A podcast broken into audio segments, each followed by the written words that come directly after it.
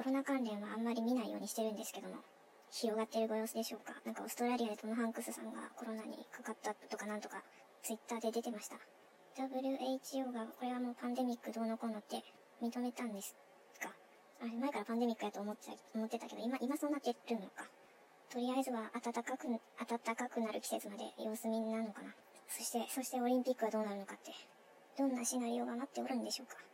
情報は知った方がいいんだろうけど、情報を知ると体調が悪くなるっていうループにはまっちゃうので、あんまりニュースは見ないように、コロナ関連は見ないようにしておきたいです。はい。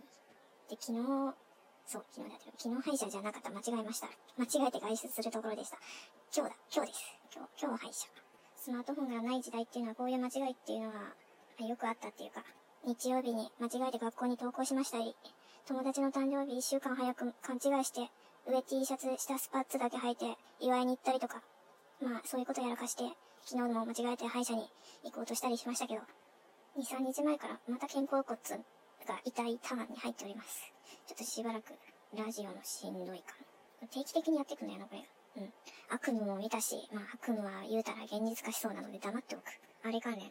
まあ前も言いましたけど、災害関連の夢とか、火山の噴火を見たし、隕石衝突も見たし、洪水の夢も見たし、竜巻の夢も見たし、災害関連の夢っていうのは一通り見た気がするけど、今回のはもう、まあ、災害関連だったっていうことだけ。まあ、そういうのを見るときは、だいたい体調が悪いとき。はい。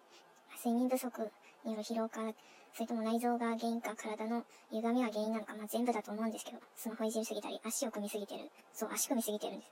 暴飲暴食は、まあ、たんときたまやる。まあ、お酒は飲んでないけど、甘いものはまあ嫌いではない。はい。まあ、そういうのはちょっと控えましょうということなんだろうけど。うん。で、こういうのが、神経伝達と関わってて、その神経伝達さんが勘違いで起こるってどこかに書いてあったんですけど、どういうことかな。本当だったら臓器自体に痛みがないといけないんですが、代わりに神経伝達、神経さんが痛いですっていう報告をしてくれるっていうことなんでしょうか。まあ確かに循環器系と消化器系は大概弱いけど。えっ、ー、と、神経が内臓の痛みを勘違いして受け取り、それが肩甲骨の痛みに変換されて同時に脳へ信号として送られてる。内臓から痛みが来る場合は、だいたい休んでる時だそうです。何にもしてない時に痛みが来て、動いてる時には逆に痛みが来ないことが多い。歪みから痛みが来る場合は、えっ、ー、と、動いている時には痛みが来るけど、休んでる時には来ないことが多い。なので、それで内臓か歪み、体の歪みかどっちかを判別することができるらしいんですけども、私の場合両方かなって。動いてても休んでても、肩甲骨痛い時は痛いです。はい。歪みからなんか、歪みから来る痛みと内臓から来る痛みで、だいたい左の肩甲骨が、えー、多い、痛みが多いそうです。まあ、その対処法も書いてあったから、やる気があれば後でやってみようかななんて思います。でもやっぱ痛いんでちょっと D パスさん、D パスさんにちょっと助けてもらおう。はい、おやすみなさい。